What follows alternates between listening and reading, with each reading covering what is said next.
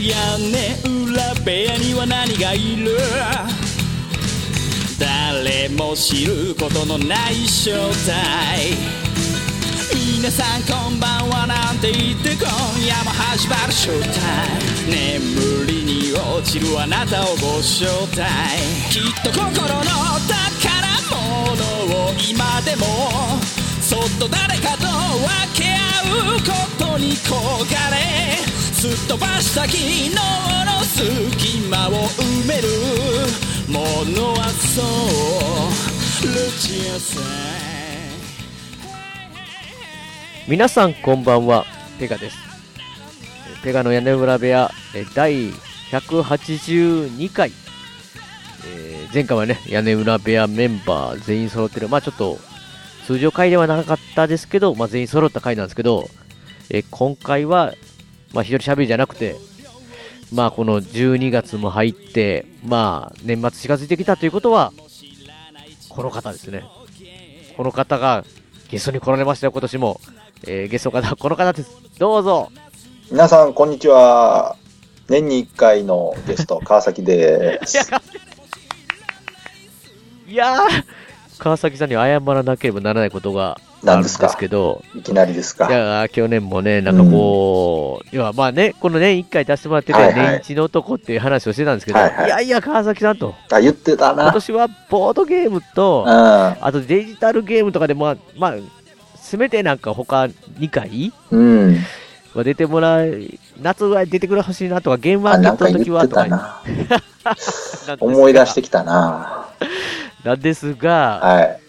まあ、今年もまたちょっと年一になってしまったっていう結局年1回になってるじゃないで すか、やっぱすいりま。せん。いもう予想通いやちょっとこり。いや、今年はちょっといろいろあったりとや、かまあ、も。それ知ってますよ。でしょいろんななんかこもうういろんなとこ遠征したりとかね。いや、平成っていうかね、まあ、まあ、ちょっと激動系で、ちょっと僕自体もちょっと余裕がなかったねっ。ていうのがね、いや、本当はボードゲームもね、まあまあ今年、ちょっとね、まあ、ゲーんムの話しますけど、はいはい。来年に関してはね、もうちょっと、こう、それこそ、ゲームマーケットっていうのがね、春、は大い阪に戻ってきますやん。こそうですね。神戸から。うん。なので、まあ、こうちょっと盛り上げるっていう意味で、それ不利でしやっょ、だから今言ってることも いや。も違うう、違うんです。ゲスト呼ぶ呼ぶ詐欺ですからね、もうそれ呼完び込全に、みね。詐欺ってどんな詐欺なんですか うね。ん、読みますから、ゲストもう次は読みますから、みたいな。そ違ううんいですよ。う。本当にもう川崎さんと喋りたいんですよ。こう、いろい ろ。映画以外も、こう。まあまあ、この間なぜかこね、う一応、はい。一緒に串カツ食べに行ったから、まあいいですけど。そうです。そうそうです。串カツ、串カツとボードゲームも一緒にしたじゃないああ、しましたね。なんですけど、まあ僕は屋根裏ペアでもね、まあ、ぜまあまあ今年はもう、まあ、こん今回っていうか、まあ、また年一でねすいけや、まあど、、まあ、ちょ美味しい、ちょっとね、美味しいかなと思ってるんですけあど。美味しい思ってんすかうんまあまあまあ。まあ、とりあえずね、久しぶり。本当にそうね、です一回。年一回なんで、はい。まああのーまあ今回は、うん。去年のね、はい川崎さんが、まあ、今年、注目作品って映画を、うん。まあ、見たこのふ、感想会というかそうですね。2017年公開予定のそうですね。紹介した映画の、まあ、感想会。で、次回はまたね、2018年来年の公開のうん川崎さんのこう、注目作品っていう形になるんですけど、いや、その前に今年の、まあ、今年の公開映画の話の、話していくんですけど、うん。まあ、去年も話したんですけど、うん。まあ、こう、川崎さんゲスト会といえば、はい。まあ、アイアンスカイ2。もうこれも本当に大丈夫かなっていう感じになってきましたね、これ。え、やっぱり今年もなかったですよね、これね。なかったですね。あったら、もう確実にペガさんの目に触れてると思いますか触れら。てるでしょ。いや、それでまあ、去年の話で言うと、2も全然なのに、はい3の、3の公開だけ そう決そうまそっうたとそかう。いう、もなんかう意よ味くわわかかららんん。でしょ。あのまま情報はもう、そのままっていう状態ですか、今年もこれ。全くあの後も、情報がないんですね。原そ画の、作のところ目に入ってるんですかもう終わり、もう終わっていくんじゃないですか、これ。そ中止になったとかすらももうない。ないんですよね。いやー、だから、まあまあ、中止になったっていう報告がない限りは、うん、期待ができるんじゃないかなと思うんですが、できる。ただね、今ね、今ちょっとね、調べてみたらですね、はい。 新しい予告編が出てるっぽいですね。マジです、マジですかこれしかもこれ5月ぐらいか。で5月に新しいのできてるんですかこれ本物かあ、違う。い本や物。ー、あ、いや、本物や。これ、ちょっとこ作っれ、てんのこれ。これ、それを、それあれじゃないですか、また、おこの、じ、次回にもう一回美香さん、美香さん。はい。情報出てる。出てる。えー、2018年2月14日公開予定。ちょっと来年公開じゃないですか。た、ただね、これ、あの、海外で公開予定。っああ、まあ日本ではまだかわかんなてい。いうか、これ、国内公開するのかこれ。ああじゃあ、あそのパターン。そのパターンもあるうんのか。た、ただね、一作目結構話題になってやったから、うんうん。やるとは思うんですよね。マジですかちょ、ちょ、動いてるじゃないですか。動いてたら知らない間に。これじゃあ後で見ましょうか。僕もこれ見てない後んで見ま しょでう、一緒に見ましょう。これね。次回、次回、次回のね。ちょっとね。あの、はいはい来年、来年のやつオッにケーオッケーオッケー。じゃあこれちょっと後で見よいやー。う。いやーよかった。じゃあもうあのね、僕もうほとんど諦めてて調べてなかったんですよ。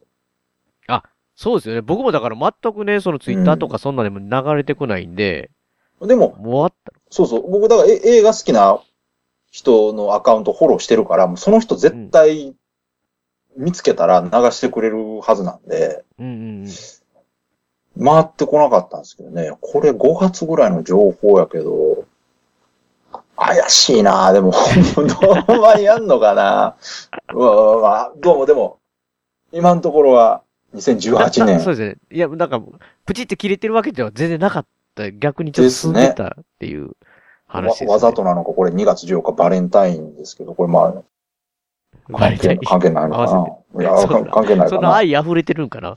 や、関係ないと思いますけどね、多分。いやー、あとね、はい。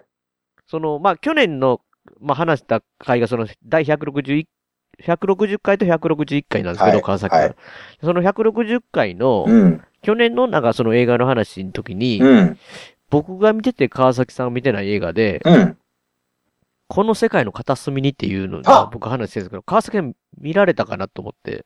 いや、これ実はですね、うん。もうあの、レンタルも、セル、DVD ブルーレイも出てはいるんですが、はい。まだ見てないんですよね。あ、見てない、まだ見てない。い。はい。見てないですいや、あれはね、もう、いろいろ事前情報ちょっと聞きすぎてしまいまして、ああ、そうですか見。るのに、ちょっと覚悟してみなあかん映画だな、というイメージがどうしてもあるん で。去年言ってます。去年言ってます。僕聞き直したんですけど、去年の回。うん。もう川崎さん、あれ見てはやばそうだからっていそうそのうで。。少なくとも映画館ではやっぱ見れないなと思ったんで、ただあその家で見るにも、ちょっと、そうであすねの、気分がね落ち込んでる時見られへあんかなと思って。あ、そうね。うん最近川崎さんなんかちょっとね。そうそうそう、ちょっとね。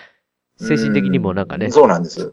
でそこで、そういう映画見ると多分もう、帰ってこれなくなるんじゃないかなと 思逆っにて。ダメ、ダメですよ。うん。いや、まあまあまあ、それ、それでしたらね。いや、そうそうももしかしいて、やすいません。ええまあ、いつか見るってそういでうす話をしてね。てあ、のあれ、必ず見ますんで、あれはね、わ話題になってましたし、評価も高いですから。ですよね。うわん。見ます、見かま。りますした。そ、そうしまったら本、本編というか、はい。じえーゃあ振り返去り年振り返りですね。川崎さんがうん紹介してくれた。オッケーオッケー。いき、いきますじゃあ行きましょう。じゃあ順番に。はいあのー去年はね、うんあまり紹介するものがないっていうことで、そうですね。厳選した3本というよりはもう、3本ぐらいしかなかったみたいなあ、 感じでちねょ、。ちょっとなんか言い、言い訳ですね。なんか厳厳選したわけじゃないぞっていや、もうなかったです。あの、前回多分そういうこと言ってたんちゃうかな。あんまりなくて、みたいな。あんまりなくては言ううん言われてましたね、確かに。で、その中から選んだのが、えーマグニフィセントセブン。マグニフィセントセブン、はい。キングコング、ドクロ島の巨人。キングコング、うん。で、銀玉銀玉ですよね。の3本。で、まあ、ここれれ、どう、ペガさんは、結局も、うちょっと銀玉だけちょっと見れてああたー、はいんはでいすはよ。いはいはい。まあ、銀玉はまだ劇場公開して、セルがもうすぐ出るタイミングかな。はいあ、そうなんですね。レンタルはまだ出てないはずなん出で。てないですね。うん。えっ、とね、マグニフィセントセブン。はい。めっちゃ良かったですよ、僕。いよかった。や、めっちゃかっこよかったですよ。かっこよかったでしょいや、デンゼル・ワシントン。まあまあ、僕、僕なんかあの、キャラクター的に、うん。イーサン・ホークがうん。やられてて、なんかこう、一回逃げ出して戻ってくうるん。うん。やつが好きだ、好うんきなんですけど。うんうんいやー、まあまあまあ、あの、今ちょっと喋りかけながら言いますけど、まあちょっとね、まあ今回は感想会なんで、はいはい。内容に触れたりもすると思うんで、そうですあれですけあど、の、ネタバレあるので、あうんの、して聞きたくない方は聞かそうないようでにしすてくねださい。。み見てかららって感じなんですけど、うん。まあ本当にね、なんかその、めちゃくちゃ派手ではなかったんですけど、うん。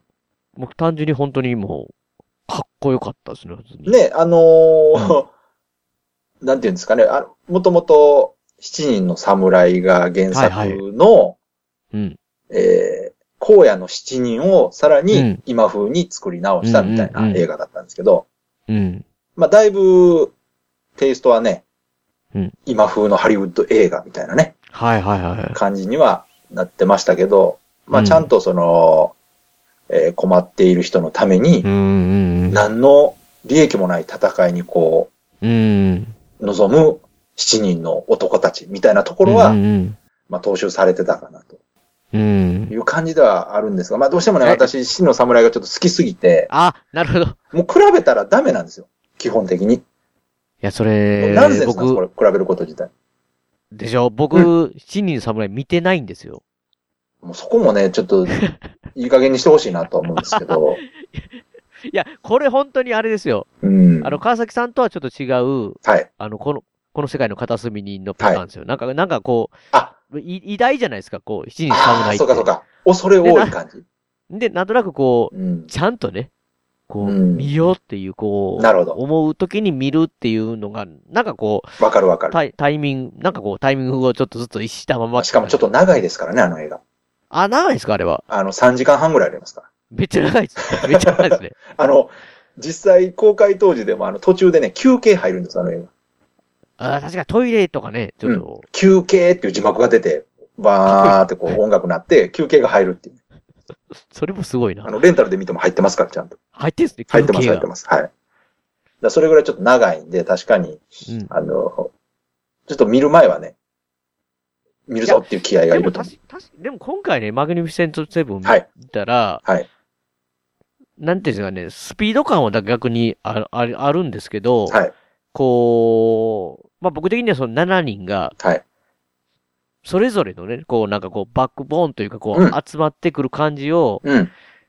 もっと、もうちょっとじっくり見せてもらってもいいかなっていうかね。ペガさん素晴らしすい。、すすすっとなんかこう集まるじゃないですか。あのね、そうなんです。あの、集めるとこって結構重要なんですね。ああいう、うん。えー仲間を集めて戦う物語って、あの、里見八犬伝とか、はいはいはいはいはい。ああいうものとかね。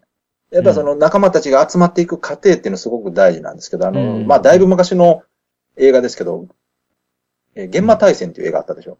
はいはいはい、ゲーム達成あります。あれ。も、仲間集まるじゃないですか。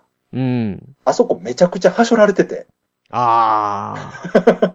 発症られるとちょっと辛いですね。あれ原作ではね、やっぱかなり長いお話なんで、うん。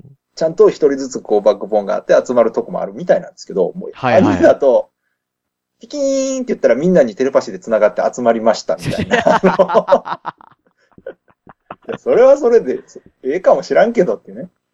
うん。で、思い入れがこうしにくいじゃないですか。だからまあ確かに、そうそうそうそう。で、マグニフィセントセブンも、そこに関してはちょっと、物足りん感はあったかなっていう、う。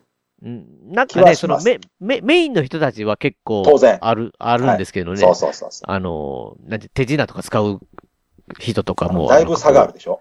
そうそう、そうそうそう、あ、そうですね。サブキャラとなんかその、うんな、7人なのに、7人の中にだいぶ差があるみたいなね。でああの辺は、あの、本当にその、大元のシーンの侍はすごくよくできてますし、うんうん今でこそね、あの、ああいう、なんていうんですか、仲間を集めるシーンとはいはいはかいっていうシチュエーションは、漫画でも映画でもよく見るんですけど、うん。うん。本当に真の侍が作られた、まあ、ほ60年前なんですけどね。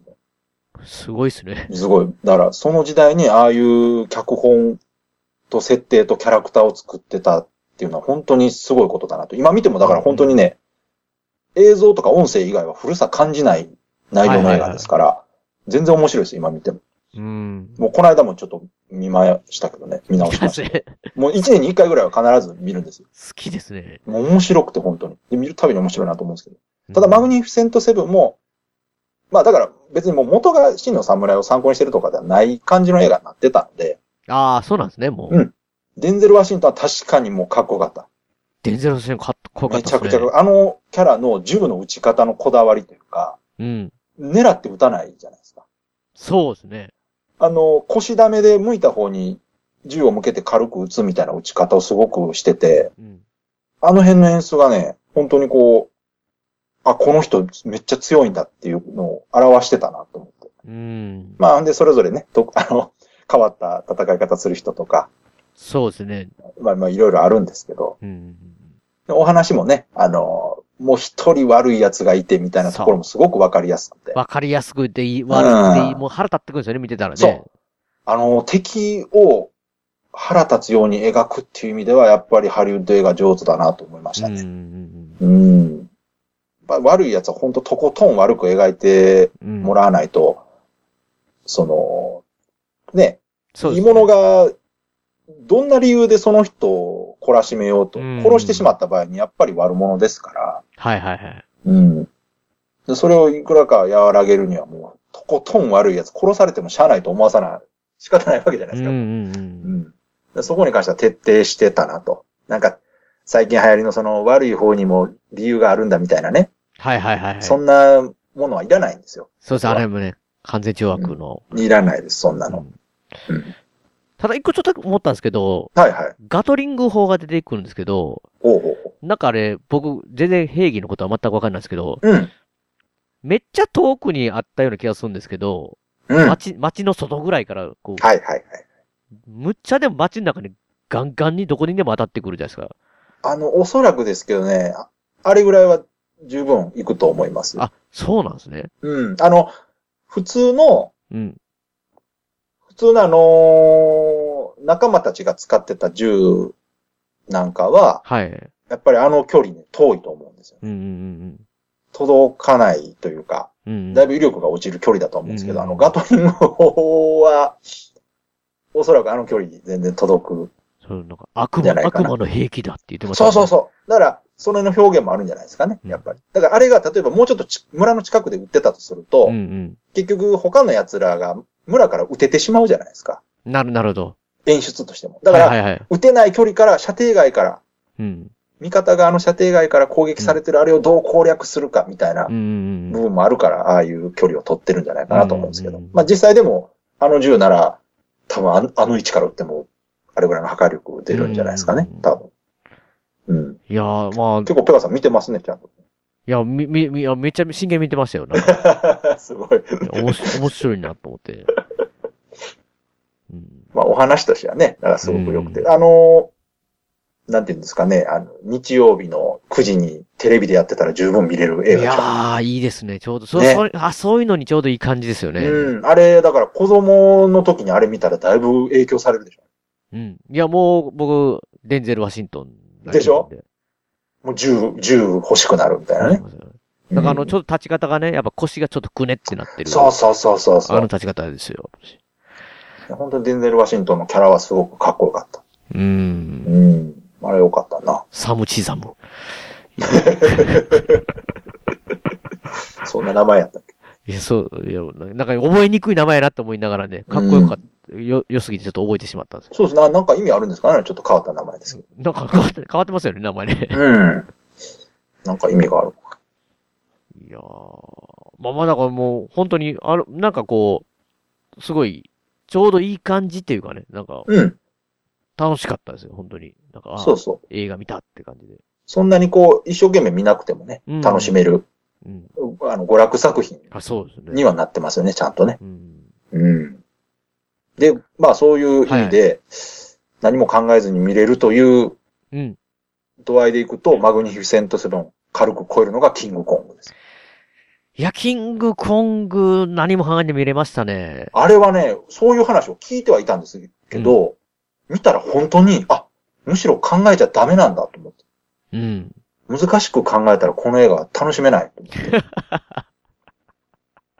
でも見てたら本当にね、もう見てるだけで面白い。いやー、でも僕、もう予告編ね、見て、うんキングコング以外にも巨大なね、はい生,、はい生物が出てたの分かったんですけど、うん。まさかなんかの、なんかこう、地下から出てくるっていう か、あれちょっとびっくりしましたけどね、なんか。あの辺はね、ああの、まあ、ああいう方が都合が良かったんでしょうね、あの設定としては ね。結局、キングコングと戦うやつをどんなやつにするか言ったら大変じゃないですか、やっぱ。うん敵の設定ってね。いやー、それでね、これ僕、うん。このキングコングドクロ島の巨神を、はい。まあ、あの、まあ、川崎さんとね、共通の友人の方から、おまあ、あの、なんていうんですかね、吹き替えは、吹き替えはお勧めしませんって言われたんですけど、はい。吹き替えで見てしまったんですよ、ここ怖い。あ、見ちゃったんですか。見ちゃったえっか。と、主人公が、顔に似合わない声というか、僕の中ではね、なんかこうう、ん。めっちゃ渋い声なんですよ。うん。なんかね、で、まあうんまあまあまあ、名前言わさせてもらうと、ガクトさんだったんですけ ど、いや、別にガクトさんが僕悪いって思ってないんですけど、そうですよ。こうキャスティングはね、だだってこれ結構、うん。うんなんていうんですかね、その、島に行って無力な人間が結構に逃げたりするわけじゃないですか、焦って。うん。うん。でも、ガクトさんなんですよ。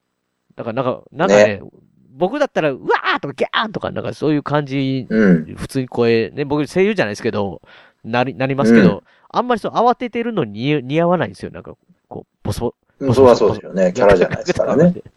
なん でね、馴染むはね、めっちゃ時間かかりました、これ、み映画見てて、僕。いやー、まあ完全にミスキャストですよね。 なぜにそこを選んだのかと。そうですよね。なんか、まあ、2枚目のね、なんかクールな敵キャラとかやったら多そうそうそうそう分、ガクトさん、ハマると思うんですけど、うん。なんか普通の、なんかこう、なんていうんですかね、元兵隊上がりみたいな、こう、よ傭兵っぽい人でしょ、なんかね。ねえ、もしかしたらあのーガクトさんは結構あの、オタクな趣味持ってる人なんで、うんうん。キングコングとかがすごく好きだったああ、か好らきね何かアピールされたのかもしれないですけど、うんうんた。だ本当に好きだったら、自分でもう吹き替えをしようなんて言わないと思うんです よね。うん。むしろ。いやーそうか。ちょっと、ちょ、ちょっとび、ちょっとびっくりしましたね。なんか、それ見ちゃダメただってた。大概僕、あの、大丈夫かなと思ってたんですけど、はいはいはいは違和感感じたでしょ久しぶりい。いに。や、そりゃそうで しょ。あうんあ、そう、そういう、そう、そう、そういうことですよね。別に。 なんいかや、だっこて中の人の個性強すぎますからね。う、うん。うん。イメージがね、ちょっと強すぎるから。はいはい。それこそ、そうですね。もいつもと違うお芝居をしてるならまだしも、いつものテイストなわけでしょだ って。うん。まあ、それじゃダメですよね、いややっぱ。まあ、だから、ガクトさん、まあ、ガクトさんっていうか、まあ、そ、まあ、その主人公の声と、同じだけちょっとなんかこう、 この映画の中で僕、あれって思ったのが、はい。まあ、言ったらその、はい。軍隊率いてる隊長がね、めっちゃ執念深く、こう、キングコングをやってましたよね。朝、やってましたね。なんかもうは、半分周りの兵、うん。もう部下とかもうええやん、みたいな感じになってても、そうそうそう。あれはやっぱしあれですかね、自分の部下が殺された恨み的な、リベンジ的なんですかね、なんか。あの、そこもあるとは思うんですけど、あれはね、最初の方の演出とかでもちょっとあるんですけど、ただのもう戦争好きな人っていう設定なんですよね、あの人。なるほどね。そう。そこなんですよ。だからあれは、要するにもう、争いをやめない人間の代表みたいなキャラなんですよ。おそらく。うん。まあ、だから、まあ確かにでもあの、だから、隊長と、要は人間と、コングと、また別の、うん。あの、うん怪物とっていう、なんか三つどもえ感がね、そうそうそうそう。良かった。うん。でも、その中で人間はもう何にも相手されてないと。結局ね。無力である。あとね、僕ね、これオープニング見たときに、うんはいはいオープニング最初見たときに、こうう、 ん。日本の、日本兵がね、飛行機降りてきて、あのー戦う、 まあ、その米兵と戦って、まああ、そこキングコングが出てくるっていう。まあ、はいそれが、はいはいそれからもう何十年後みたいな話なんですけど、あの日本は兵い行っはいはいはい行ったのかなっていうかね。なんかだってあの、もう何十年後かに行ったら、その要はその米兵の生き残りがおじいちゃんとなっているわけじゃないですか。え、それはもうすごい、あの人すっごいいいキャラなんですけど、はいはいいましたねでもすでにもう日本人うのん誰々は死んだって言ってね。でも友情だけがあるみたいな話で、なんか、あの日本人いるのかなって、言ってまなしたんねかこう思ったんですけど。あれは、だからあの時代の説明にいるんじゃないですかね。日本と戦争してたっていうあ確かにあ確かにそのアメリカが。うん。はいはい。ただそ、そこじゃないですかね。なるほどね。もしくは、まあ、監督さんがその、ちょっと、日本に対しての何かこう思い入れがあったのかもしれないですけどね。うんうんうん。うん。いや、なんか、まあなんかあの日のキャラクターとかも面白かったですし、う絶ん対あの、まああの人はなんかやっとアメリカに帰れるぞっていう、ね。そうそうそうそう。絶対死ぬわって思いながら見てたんですけど。 ああ、はいはいはい。そいい感じに帰れたんで、ちょっと良かったなと思いや、あれは、あの人はちょっとね、幸せになってほしいキャラしいでですすよね。ね。ういいキん。ャラでしたもんね。うん。いや、それでね、なんかこう、うんあれエンドロールまで見て、その後やったかなはい。なんか、川崎さんがね、うん。ゴジラ対キングコングうん。もあるぞ、みたいな話を去年されてたと思うんですけど、そうそうそう。ちょっとなんか、確かに、あれエンドロール終わってからなんか、日本がちょっと出てきて、みたいな。やでしょっぱあれはそういうあ、もう完全に振りですよ。街ですかだからあの時点でもう決まってるんで、あははは。はい。だから本当にゴジラ対キングコングっていうのが次、うん。一体どう、どうなるんだみたいなね。どうなるんだろうですよね。うんこれも楽しみな作品の一つなんですけど。これ別に来来年あるわけじゃない。来年じゃないですね。再来年かな。あ、なるほ多分。来年のラインナップに入ってなかっど。あ、空いてなかったんですね。た。うん。川崎さん、キングコングどうだったんですかいや、面白かった、キングコングは。面白かったです。あのーそこまでね、まあ期待してなかったってのもあるんですけど、うん。予告見た時のイメージのまま見れたんで、うん。もうもう僕が期待してたのはすごくこう、アクション映画、うん。変な人間ドラマなんかいらんからアクション映画が見たいと。うんうん、でうん見てたら本当に変な人間ドラマがなかったので、これ素晴らしいななかとったですね。なんか、よかった。僕アクション的にはそのね、なんか生き残った米兵のおじい、おじおじいちゃんっていうか、うん。あの人が日本刀で戦うっていうね、なんか、す ごい、意外と強かったっていう。いやだから、あれでいくとね、例えば、主人公は実は過去に、キングコングになんか身内殺されてたみたいな、あー、恨み。いもうそういうの入れそうじゃないですか、そう。や、あの、うんガクトさん普通になんか雇われていって、そうそうそう。戻ってきただけですよね。だからそれでいいんですよ。なんか、変なその人間側のドラマとかはもういらないんで、やっぱりキングコングをメインで描くっていう意味ではすごい分かりやすい映画でよかったなと。うん。うん。いや、なんかもう、ほんまにキングコングが、うんまあ男前やったなって最い後。や、なんかこう本当そうですよ ね。後ろ姿がかっこいいっていうね。そううん。なんかね、本当になんかもう、主人公す猿でもゴリラでも面白いんだなっていう。 だから、あそこはやっぱ監督の人はそこを意識して作ってますよね。うん主役はキングコングであると。で、キングコングをいかにこうかっこよく見せるかっていうのはこだわってる感はすごくうん。あって、私ね、個人的にキングコングで気に入らないのが、うん。女の人に、人間の女の人に惚れて、結は局そ,、いはいはいそこが弱点となって、うん。あのーいろんなピンチにあって最後死んでしまうみたいな話なんですけど、もうそれがすごく嫌で、うんうんうん。だから今回のキングコングはもうそこがないんですよね。な、なんかその、なぜかその女の人にだけあんまり、あの、攻撃とかしなくて、こう、ね、最後助けるみたいなのそうはありましたけど、あるけど、そこまでね、女の人に夢中になって、うん、他のやつにやられるとかなかそったですうね。それが元でピンチになるってことがないのが、すごく個人的には本当気持ちよくて。うんうんうんまあ、キングコングに限らずなんですけど、あの、アメコミヒーローもね、結構彼女とか好きな人のためにピンチになるパターン多く て、スーパーマンしかり、スパイダーマンしかうん。りうね。んうんあれがね、まあ、盛り上がるんでしょうけど、そうですね。だから多分、わかりやすく、あ、あいんで、あいんで、うんピンたピンチになってみたいな。こ個人的にあれをやってしまうと結局、大義名分で正義のためにみんなを守るって言ってるのが、うん。個人を守る話に変わってしまうのがすごく嫌で、うんそこがね、あの、初代のスーパーマンの映画は、うん。彼女が死にそうになってるうん。っていうのと、うん。他の人が死にそうになってるっていう、どっちを助けるかっていう究極の選択が出てくる。おお。で、結局彼女を見捨てて他の人を助けに行くんですよね。マジっすかはい。で、その結果、まあ彼女は死んでしまうっうん。ていうシーンがあって、うんでもまあその後、なんやかんやあって彼女は生き返るっていうまあ話があるんですけど。こここはね、見てほしいな。もうこれ、もうほぼネタバレやけど、その彼女がどうやって生き返るかっていうのは、もう子供の時見ても衝撃的でしたから。それ僕知ってるやつ じゃん。まあ子供の時に何回もやってますから。か回転系のやつです。 そうそうそうそう。あれか、あれか。あれあれ。だから、あれは一旦、そういう選択をして、最後、やっぱりその後、彼女も助かるっていう、うんまあ都合のいい結果ではあるんですけど、うん僕はあれがあったからこそスーパーマンはその地球を守る人間の味方的なね、 うん。キャラになったんだなってすごく思って、それに比べたら本当にマン・オブ・スティールのスーパーマンはもう地球人なんぼ死のうが関係ないっつって。出出た。そうそうそうそう。もうそこのね、差がやっぱ大きくて。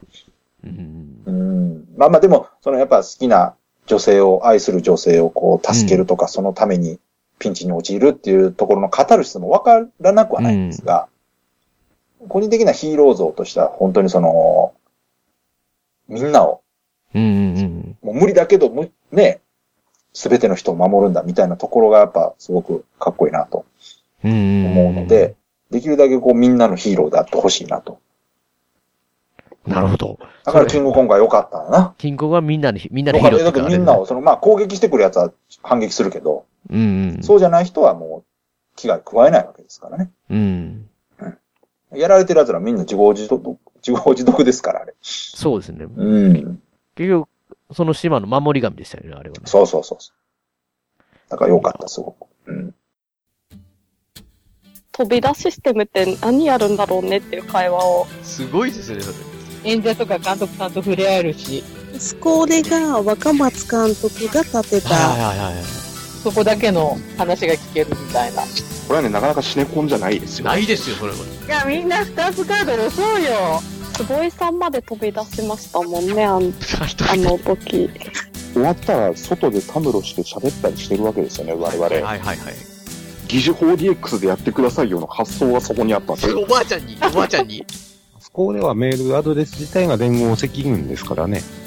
マジですかそうですよ、そこをちゃんと押さえとかなきゃダメですよ。ああ、すみません。新肉まんじゅう、もう一回してくれ ます、名古屋の映画館シネマスコーレは JR 名古屋駅から西へ徒歩2分水色のビルが目印ですシネマスコーレに来ていただければ映画の同例が失敗かりますのでぜひよろしくお願いします、えーシネマスコーレでお待ちしております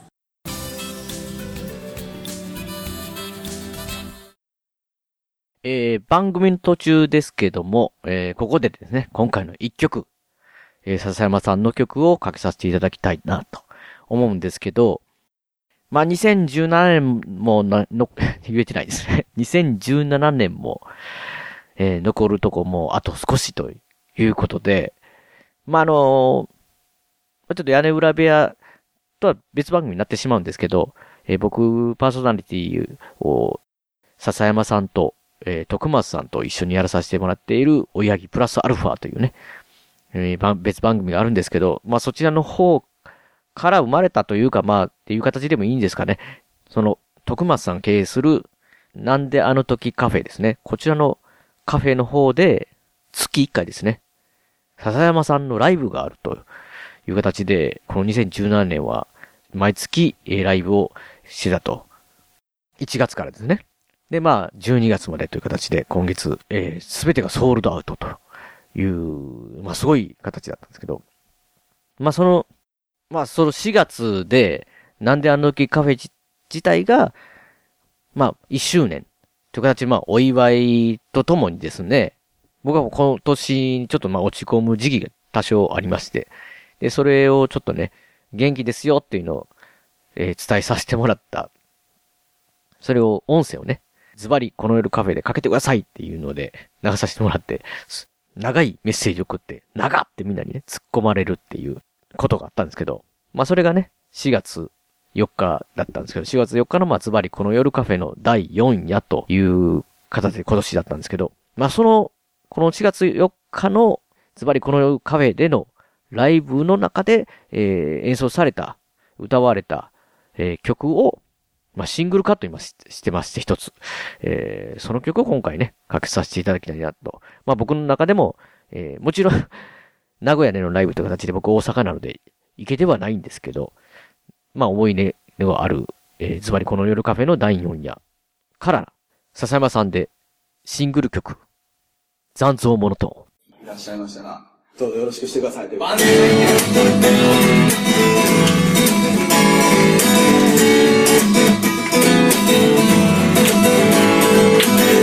たいもっと暮らしみたいなその日暮らしみたいな妄想いらっしゃいましたらどうぞよろしくしてください一人と一人は違うってそんなこと言われなくたって分かってんだよ分かってんだよなんでもなく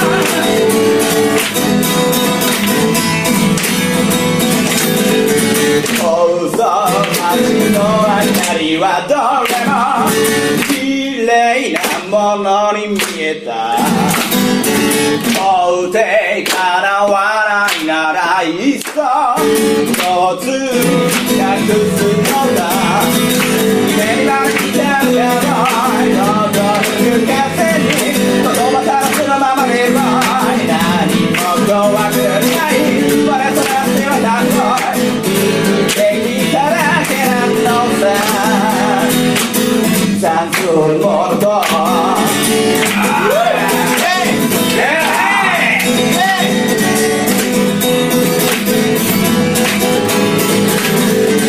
本当あとは、銀、銀玉ですよね。あ、銀玉はまあペガさん見てないから、まああれですけど、これもどうでしね、いや、非常にやっぱり良かった。予想通りという。予想通り、あのー前回ね、去年話した通り、監督と原作の相性はもうバッチリ。で、出てる人たちもちゃんと原作を理解した上でお芝居して、本当にね、あの、普段、多分普段そういうことしない役者さんが、あの、裸になったりとかしてるのはすおごおくそうなんですね。頑張ってやってましたね。うん。で、実際その、他の人の反応を見てても、はいはい。すごく良かったと。おー原作好きな人が見ても納得してたみたいですね。あんまり悪い声は聞かない。かにね。まあ、ただ、それだけに原作を知らない人があれを見て、ど どう感じるかっていうのは気にはなるんですよね。かなりね、あの、設定自体もぶっ飛んでるし、展開もギャグとはいえ結構、あの、なんていうんですかね、あの、いいろんなものパロディとか下ネタとかあったりするから、まあそこら辺どうかなという。いや基本でも、僕、例えば僕はほとんど見てないですけど、うん見てない人が見る見るタイプじゃないんじゃないですかね。そうですね。まずはそこ。で、今回見に行ってる人の、パあのーパターンを大きく分けると、原作好きな人と、はいはいはい。えあとね、監督。はいはいはい。あの、福田監督ファンっていうのがもうついてますから、うん。あの、その監督のファンで行った人は原作知らなくても絶対楽しめます。あの、監督のテイストそのまま出てますから。まあそしたらまあ僕、吉井ピコ好きやったら大丈夫じゃないですかね。ああー、全然大丈夫ですね。吉彦が受け入れられるなら、だって、銀玉ってね、そもそも、吉彦みたいな漫画なんですよ。ああ、なるほど。そうそうそう。まあそうだったらね、大丈夫じゃないですかね。だから、あの、原作知らなくても、吉彦を見て楽しめる人なら、全然楽しめる作品なんで、ただ原作知ってると本当により面白いです。あ原作ネタいっぱい入ってるし、そのげ原作がやりそうなことを、まあ実写で、どうやってるかっていうのも面白いわけですよ。実写ならではの、こう、ボケとかがあるわけで、漫画ではできないようなこともね、やってますから。はいはいはい。あーそこら辺はすごく面白い。ただ、い言われてましたけど、地上波では多分放送できない。ああ、そういう系統なんですか。まあ、結構そカッうトそこだけ、一部分だけカットすれば別に放送できるけど、うん。多分放送できない部分もあるから、劇場で見ろよっていうのがね、当時、ツイッターで流れてましたけど。ええ いいですね、そう攻めてるというか、まあ、映画。そうですね。うん。で、めでたいことにあの、興行収入も良かったみたいで、えー、ちょっと前にあの、2作目のうん。制作が決定した。あ、決まったんですかはい。素晴らしいですね。うん。確かに今僕、工業成績、はい今年のやつ今見てるんですけど、うん。 38億円で13位以下に入ってますね。そんな言ってますか。あの、川崎さんの、うん去年の、まあ、注目作品の中ではこれ、銀玉が一番上ですね。マジでえっ、とねえ、、マグニフィセントセブンより上なんですかえっとね、マグニフィセントセブンはね、ランク外、が50位までしか載ってないんですけど、マジか。 50位以下みたいですね。嘘えっとね、キンキンググココンングが25位のえー、20 25位がマジで20 20億円ですね。このですね。すげえな、やっぱ。そうなんですよ。だから銀玉が13位。いや、そら続編決まるわ。ですよね。こんだけ稼いだら。とね、だからまあ、まあ、ざっと、うん。銀玉の上を見てみると、うん12位がワイルドスピード、アイスブレイあク、11位がバイオハザード、ザ・ファイナル、10番が、えー10位がララランド、9位が映画ドラえもんのび太の南極カチコチ大冒険、あれもな。 8位がローグワン、スターウォーズストーリああ、そうか、ローグワンもあったな。ー、7位がシング、で、うんうん6位がモアナと伝説の海で、5位がパイレーツ・オブ・カリビアン、最後の海賊。で、4位が名探偵コナン。から、カラベリの恋歌って読むかなめちゃくちゃ強いなラブレターそうですね。で、3位が怪盗グルーのミニオン、えー大脱走。えー、ミニオンってそんな人気あるんや。すごいな。 2位がファンタスティック・ビーストと魔法使いの旅が2位であこれが73億円なんですけど、2位がね。えー1位がダンダントツで123億円。これうが美女と野獣なんですね。今年。やっぱディズニー強いか。ディズニーアニメ。あ、アニメじゃないです。あの、それ確か実写の方じゃないですか。美女と野獣美女と野獣はあの、いや、うんあの、上の方が。いや、強い。モアナも強い。モアナもそうですし、シン、まあ、シングで、もみ、見事に、うん確かに私が注目してないやつばっかりですね。あの、ローグワンだけはちょっと。あ、ロゴンはね。気にまはあ、なスってタるーウォーズはち、じゃあ言ってましたけどね。まあ、うんとか、ロゴン。ローグワンってなんで紹介してなかったんでしたっけねあれひょっとして、分かってなかったんじゃないですかね、その。あれって、ギリギあ、リじゃあ、あ、あこれ、 12ギ月リギリ12月やからですね。やっぱり。 12月16日公開なんで。あ、ですよね。あ、やっぱりな。いや、そうじゃなかったら絶対紹介してるのになと。ローグワン良かったですよ。ローグワン良かったです。あ、ロ良かったーグワンはね、なんか、えっ、とね、他の、なんか、こう、うんポッドキャストやってる方とか、リスナーの人にも、ローグワンは見た方がいいですよって言われて。あれね、ちょっとね、そんな期待してなかったんです、正直。なんかこう、スピンオフやから。はいはいはい。うん。で、まあ、ドニー・イエンがでも、なんかかっこよさそうやから見ようと。あ、まあ、確かにね。で、まあ、実際かっこよかったんですけど、本当にね、ちょっと、もう、ジーンとしてしまいましたね。あ、ジーンと系いや、な、なんか、僕の聞いたの、っていうかね、話で言うと、うんうんスターウォーズファンだとより楽しめるって聞いたんですよ。あ、当然、もうそれは間違いない。だそうなると僕、スターウォーズはそこまでこう、うんまあ一応シリーズは、新シリーズい以外はね、うん全部見てたんですけど、ああ、そうなんですか。うん、なんかそこまで間に合ってなく、ないというか、こう、なん少なくとも、あの、エピソード1からうん、 6までを見て見て、見てます、見てます。れば、ローグワンは十分あ、理解できると思います。マジですかあの、ローグワンって時系列で言うと、うんエピソード4の前に入るんですね。あ、4の前ってことは、まあまあ、もともとのなんか公開で言うと1作目の前ってことですか ?4 の前やったかな ?3、5の前やったかあ、この前ってことは、え、帝国の逆襲の前ってことですかなあの、デススター攻略戦の前。あ、デスター攻略戦の前。あ、ほんなら、あのー、4の前になるんですよね。あ、ここれネタバレじゃないからいいかです。あの、ローグワンって結局あの、デススターの設計図を盗み出すっていう話なんですよ。あ、デスターができる前ってことですかほんならそう、デススター作ってて、うんで、そこのすごいものを作っとると、帝国軍が。で、これなんとかせなあかんと。うんうん。で、それの設計図を手に入れるチャンスがあって、それを手に入れて、レイヤ姫に届けるまでの話。なるほど。で、一番最初スターウォーズって、レイヤ姫が追っかけられてるシーンから始まるでしょこう、そうでですかはいいはいはい。スターデスロイヤーがここ、はいはいはい。あの前なんです。あ、じゃあやっぱ、一番最初や、ね、最一初の作目やな。の前ですね。あ、一作目っていうか、だから、エピソード4か。いや、そうですね。そうそう、あそこに繋がるんですよ。もうこれもね、だから、すもうつなぎのところが本当にもう、胸はーっ熱てなりました。胸熱系ですね、それは。いや、むちゃくちゃ胸熱です。あの、うん。ここれは見よう。こんな、こんな大変な思いしてって、ちょっとね、ああ、なるほど。こんな思いしてデススターを攻略したのかっていう。まあ、お表向きはほら、ルークが壊したじゃないですか。うん、壊しましたね。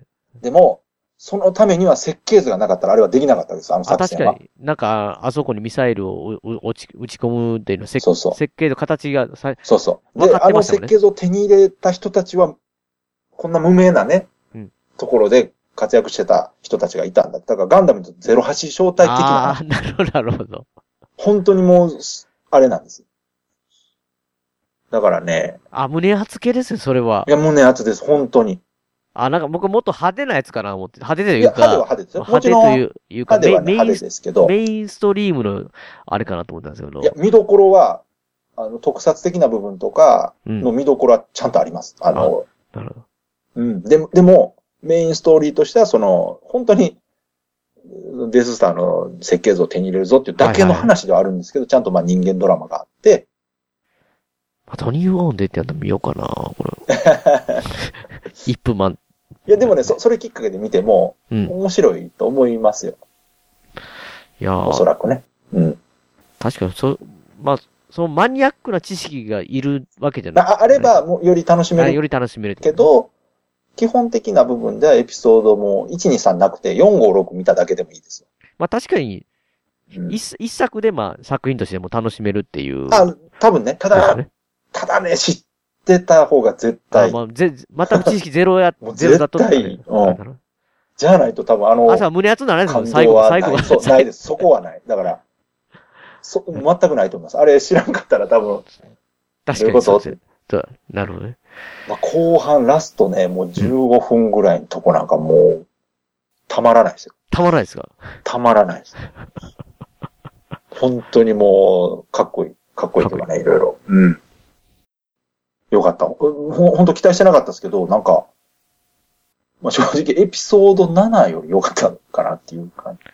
マジですか僕エピソード7をまだ見てないんでね。悪くない。それも決して悪くはない。悪くない。ただ好みとしては、すごくあの、ローグワンは、あの、やっぱほら、影の功労者的な話っていいじゃないですか。いや、いいんですよ。おっさんになればなるほど。そうそうそうそうそう。ね。みんな誰しもがね、主役になれるわけじゃないですから、やっぱり。こういう人たちがいて、その、その結果を使ったこういう人たちが、まあ歴史に名前残ってるんだよっていうね、ここはね、本当ああ、そうかっていう感じでね。よかったな。よかったですね。うん。えーと、あ、あとね。はいはい。銀玉よりは落ちるんですけど。うん。キングコングよりは。うん。えー成績、まあ、間ぐらいですかね。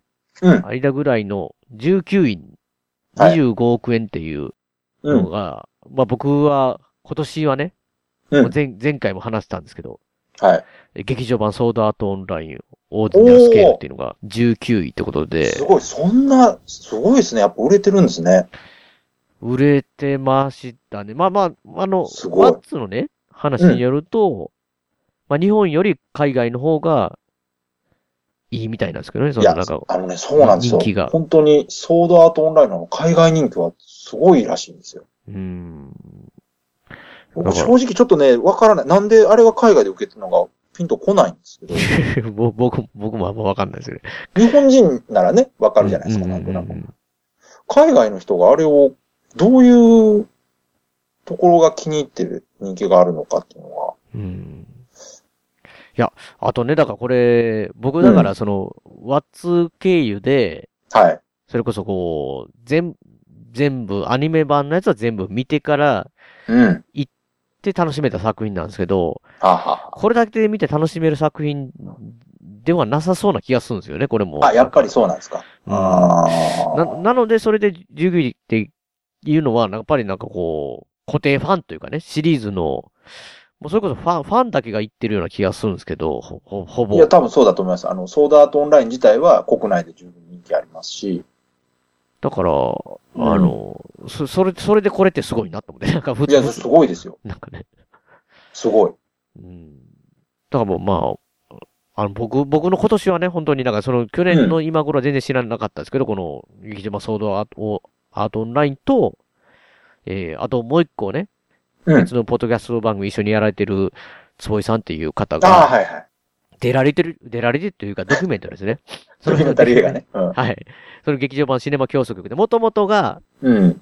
メーテルさんっていう、名古屋の方のテレビ局さんでの番組、その、うん特番みたいな形で撮ったやつを、ほうほうえー劇場でも公開したいって言って、プラスアルファ映像をプラスして、ああ、そういうことなんですかそうなんですよ。で、しまあ、シネマスコーレでかけたいということで、まあ、もちろん坪井さんが、自体がシネマスコーレの副支配人なので、テレビド、テレビのドキュメンタリー番組だったんですだかったんですよ。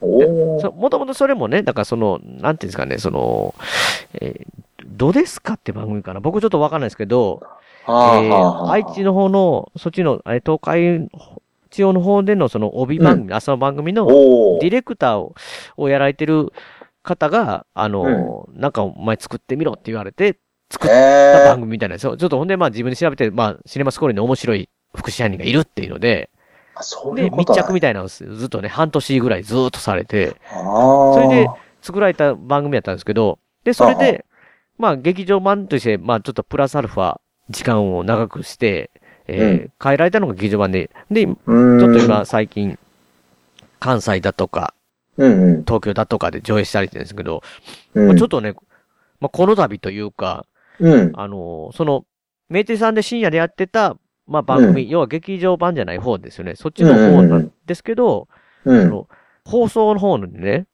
うんギャラクシー賞っていうのが、あの、あるんですけど、はあはあはあ CM だとか、テレビはいはいはの、いその、ドキュメンタリー番組とうんうか、んうんその部門が、まあもちろんドラマもですよね、あるんですけど、それのギャラクシー賞に、えーえー上半期、今年の上半期の中の、えーテレビ部門のやつとして、こう、入賞されたんですよね。そこからまあ選定はされるんですよへね。か、かき、か、えー下半期がまた来年の何月かな ?3 月まであるんですけど、うんうんうんそれとか全部こう、を混ぜて、うんもちろん受賞とかもあるんですけど、大賞とかね。うんうん。発表が、まあ6月なんですけど、それこそビートたけしさんとかそんなの出てみたいな感じのようあな。ーすごい。なんか本当に、まあ、放日本の放送局の中では一番多分、放送局っていうか、その放送のショーの中では多分一番でかい賞なんですけど、にのノミネートだけされるだけでもすごいですけど。すごいじゃないですか去年は多分その部門はなんか NHK のなんか、すごい、なんかとりあえずとりあえずそのドキュメントかなんかが撮ったみたいなんですけど。へえ。まあもちろんだからその単管系なんでね、こういう、その、うんいわゆうる工業収入とかの、そう、そんなには全然出てこないですけど、うんうん。まあなんか、おもし、面白いというか、すごい広がってってるなってね、そのそぼいさんへのそーの。もともとが、ね、深夜、本当に深夜のなんか2時ぐらいにやってただけですよ。なんか、まあだからやっぱ見る人はちゃんと見てるんですね、そういうのをね。そうですよチェねック。してるんですね。うん。なんですよ、なんか。 まあそこにまペガさんも、え一枚噛んでるということでしょ、だから。だ。噛んでないです。いや、ペガさんの力で、そのノミネートにまで持ってったみたいない話や、じそゃんなないいですやか。ないですよ。いや違うかあ逆に違うん僕ですも、もう少しは恥ずかしいというかね。そのなんか 僕、僕だからそのせ、まだ公開っていうか、その劇場版っていうか、劇場版じゃテレビ版もされてない時に、監督の樋口さんにお会いしたんですよ。僕、シネマスコーレ行った時に。で、まあ、こうカメラ回してるのは実はこうなんなんですな、やる、やるんですっていうのね、要は。うんうんうんその僕が行った時の、え白石監督も出られてる、うん。超次元絶叫システムって言ってね、あの、あ貞子 VS 火薬を、あの、懐みかんしいななで応援上映しようっていうイベントあってね。で、それが、その、シネマ競争局の中でも、その映像として流れてるんですけど、うんうんまあ、それのためにカメラ回してて、そこで僕お会いしたんですけど、その時に、まあ、今回のこの、えー、白石監督のイベント、いなんか一週間あったんですよね。その、その最終がそれやったんですけど、そのうん一週間の内容を、イベントの内容をどうするかっていう打ち合わせ自体をね、うん。去年の屋根裏部屋でやってたんですよ。白石監督と坪井さん出られて。やってたやってた、うん。で、それを、シネマ競争局の中で、わかんないですけど、もし、言えることあったら使ってもいいですか屋根裏部屋って名前出してって言われたんですよ。うんえうんー要はその映像としてね。はいはいはい。いや、別に構わないですよって言ったんですけど、まあね結局は時間的に、時間的にはまあその、か、まあなんかでカットになったんですけど、えー、疲れてないの使われてないですよ。は履いてたら、そそれ履いてたらやばいなと思いますよ。それちょそ抗議しましょそれこそうシネよマ。使う、使うって言ったから OK 出した のに。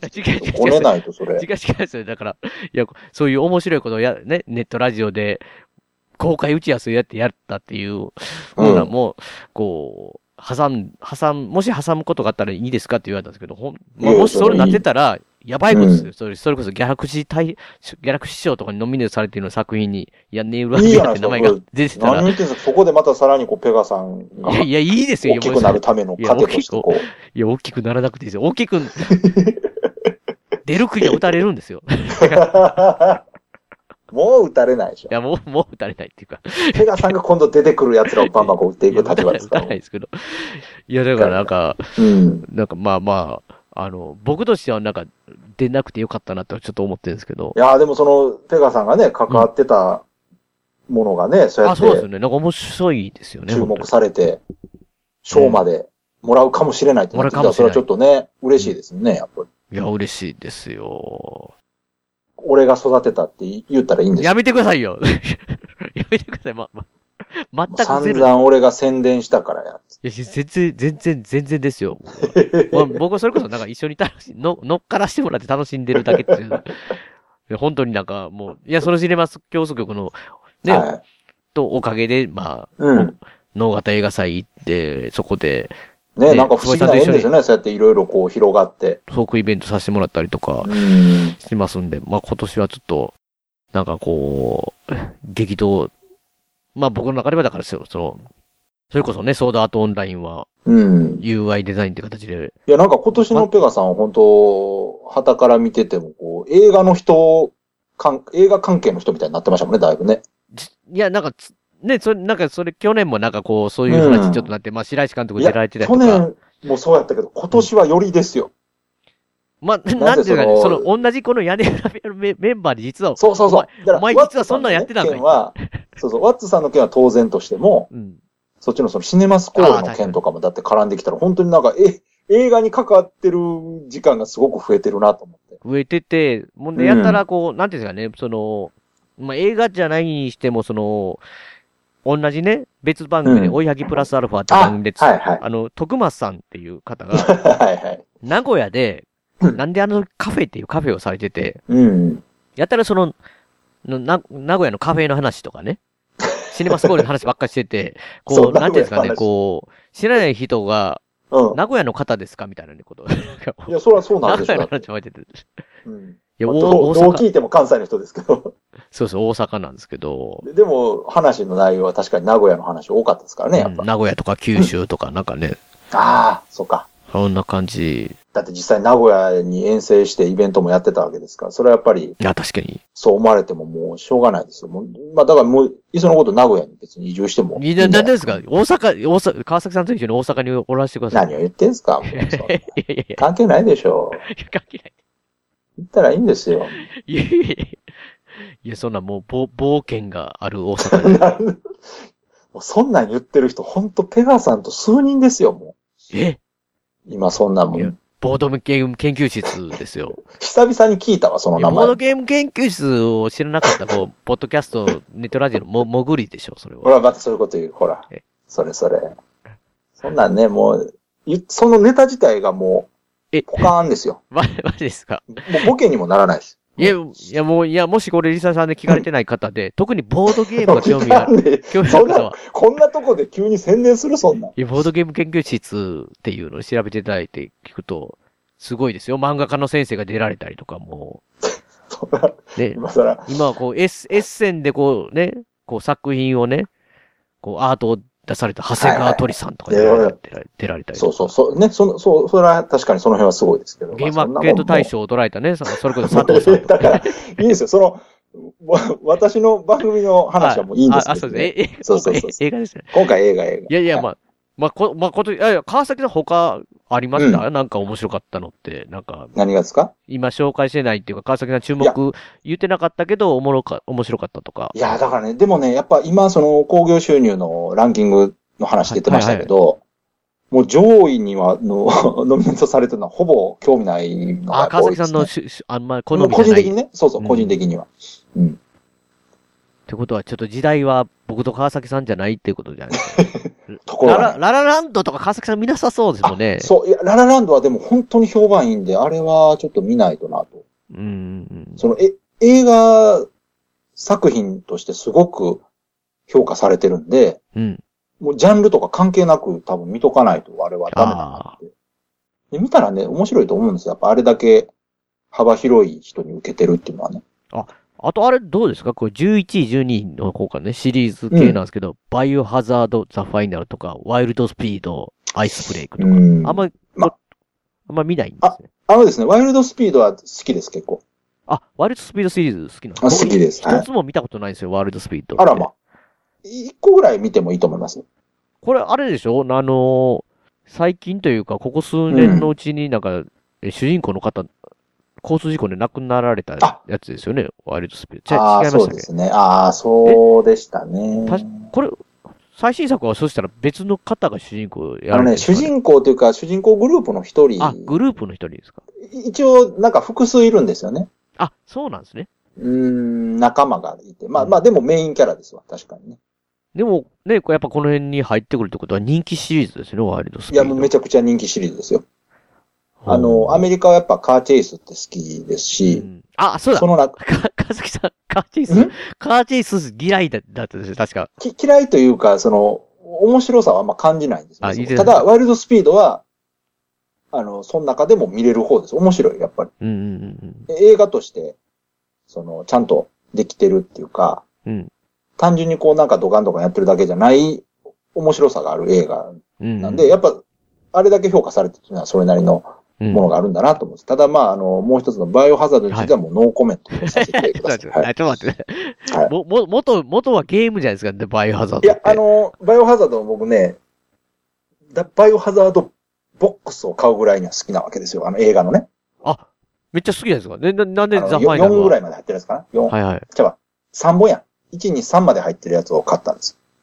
ミラ・ジョボビッチ。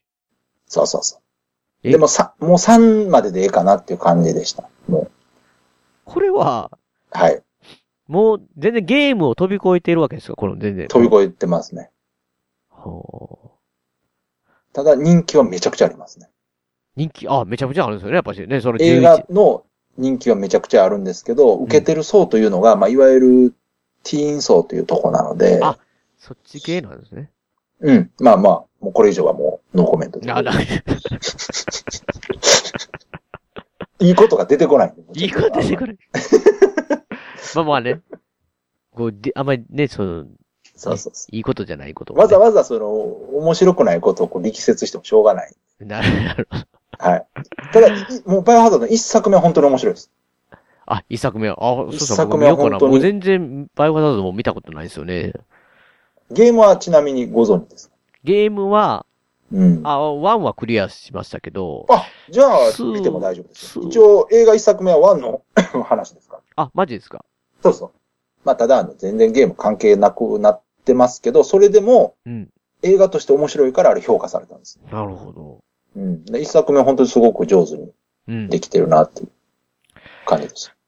まあ、バイオハザードもちょっと見てみようかな。うんまあ、ログワンも見たいし、なんかまあ、また増えてましたね、ちょっとね。っていうかね、ローグワン見てください。あバイオは別に見なくても、ローグワンとりあえ ず。 ログワローグワン。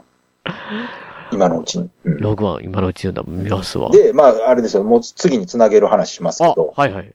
ね、その去年の振り返り、まあ一通りやってですよ。で、去年やっぱ、いまいちなかったなっていうのを取り返すぐらいのうん。 2018年は豊作の年ですよ。マジですかはい。これこれ今回は、ちょっとね、あの、注目作調べようと思って公開予定作品見たらですね、うん。絞りきれないですね、今マジっすかだから、それこそさっき言ってたみたいに、これぐらいしかないって去年ね。はい。マグニフィセントセブンとキンコングと銀玉。はいそう。選べない去年は消極的に選んだ3本。2018年は、絞りに絞っても5、6本までは十分。まだいっぱいあるっていうぐらい。いやーこれ、確かにね、この今年の、うんまあ、かまあ、こいわゆるね、きょ去年ね、言ってたので言ったら今年の話じゃないですか、川崎さんが言ってたの。うん。なんかその、あんまりないなって言ってて、まあ、実際、この興行収入を見見たときに、うん一位美女と野獣とか、その、要は川崎さんの、うんあの、好みじゃないなっていう。はい確かに、はい一昨年はね、金の縄と新ゴジラみたいなね、いや、すごかった。化け物だったわけですよね。すごかった。うそれから200億円、80億円みたいなね。ん。いや、もうちょっとね、桁違いです。まあまあ、なったんで、この1年、ちょっと、1年飛ばしというかね、うん。きょ今年ちょっとまあ、若干こう、だったんで、もう来年、来るんちゃいますか、こういや、映来画。年はすごいですよ。来年はね、これラインナップ見てても相当、すごい、久々の、久々ってこともないな。結構映画の年になるんじゃないかな。お豊ー作ですよ。これ、川崎さん、うまいですね。次回も聞いてくれっていうや つですね。そうそうそう。僕は振り返りはむしろ、はい。まあ聞かなくてもいいんですよ。あ、やっ確かぱりにね。 2018年注目作の方はね、こっちの方がななぜかというとね、公開されてないから気楽に喋れる。 確かにね。内容わかんない。言いたい放題言ってたらいいってやつ。そうそう、み見てしまった後はやっぱりこう、いろいろね、こう悪いとこ見えてしまいま すから。なるほど。注目作って予告編だけ見て、こんなんじゃないかな、楽しそうみたいな話するから、すごうんうくんうん面白いです。うん。ですね。うんは、次回も川崎さんで、ぜひ聞いていただきたいと。そうですね。いう感じで、もう。年1回なんでよろしくお願いします。じゃあ今回はここまでという形で、番組のご意見、ご感想などメールでお待ちしています。ブログのメールフォームから送っていただくか、もしくは通常のメールで、アルファベットでペガ屋根裏アットマーク Gmail.com、ペガ屋根裏アットマーク Gmail.com 宛てでお願いいたします。えー今回のエンディングも笹山さんでスルリです。えー笹山さん関連のデジタル曲は iTunes ストアや AmazonMP3 で購入できます。えー CD などはオンラインストア、リミング・オーザ・レコードで購入できます。オリジナルフルアルバム、シャニクサイ、セカンドフルアルバム、ハイの水曜日も絶賛発売中ですので、よろしくお願いします。あと、アルバム IGE の方ですね。こちらの方は全国レコード CD ショップで取り扱われてますので、お店で取り寄せもできますので、ぜひぜひよろしくお願いします。では、また次回の配信でお会いしましょう。さようなら。さようなら。大事なことはいつも伝わらずするり相変わらずのままでいられた二人街はもうすっかりと懐かしく変わり昔のことと分かりすぎる一人